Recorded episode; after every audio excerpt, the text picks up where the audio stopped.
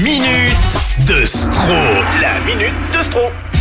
Nouvelle minute, nouveau sujet, Vincent. Oui, ce matin, je vais vous parler d'hydratation et de néonazisme. Oh là. Ah oui, c'est vrai que le rapport entre les deux n'est pas forcément évident à oui, déceler c'est sûr. tout de suite. C'est vrai que dans les médias avec la canicule ces derniers jours, on a plus tendance à vous parler d'hydratation que de néonazisme. Oui. Ouais. L'un n'empêche pas l'autre. Mais c'est vrai qu'il a fait encore euh, super chaud ce week-end, faut en parler. On a atteint des températures records en France. Euh, 45,1 degrés ont été relevés à 14h59 vendredi dans le Gard à Villevieille.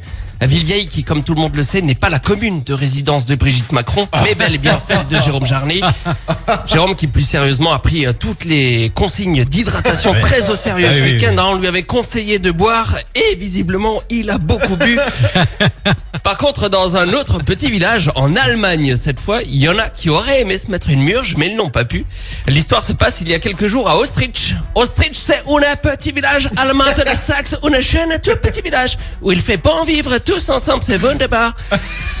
Mais c'est aussi là que devait se tenir un festival de musique néo-nazie. Aïe. Mais lorsque les habitants de ce petit village ont appris qu'allait se tenir chez eux un festival néo-nazi, ils ont lancé une rébellion. Et ce Ah qu'ils ont fait, c'est qu'ils ont tenté d'assécher le néo-nazisme.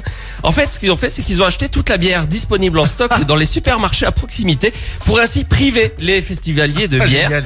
Et pour la petite histoire, le tribunal administratif avait déjà interdit la vente d'alcool en amont de ce festival pour éviter les débordements.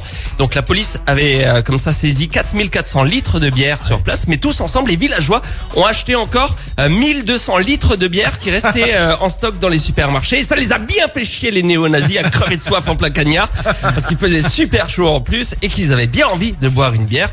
Alors je suis pas en train de dire que c'est comme ça qu'on aurait pu faire tomber le troisième Reich à l'époque.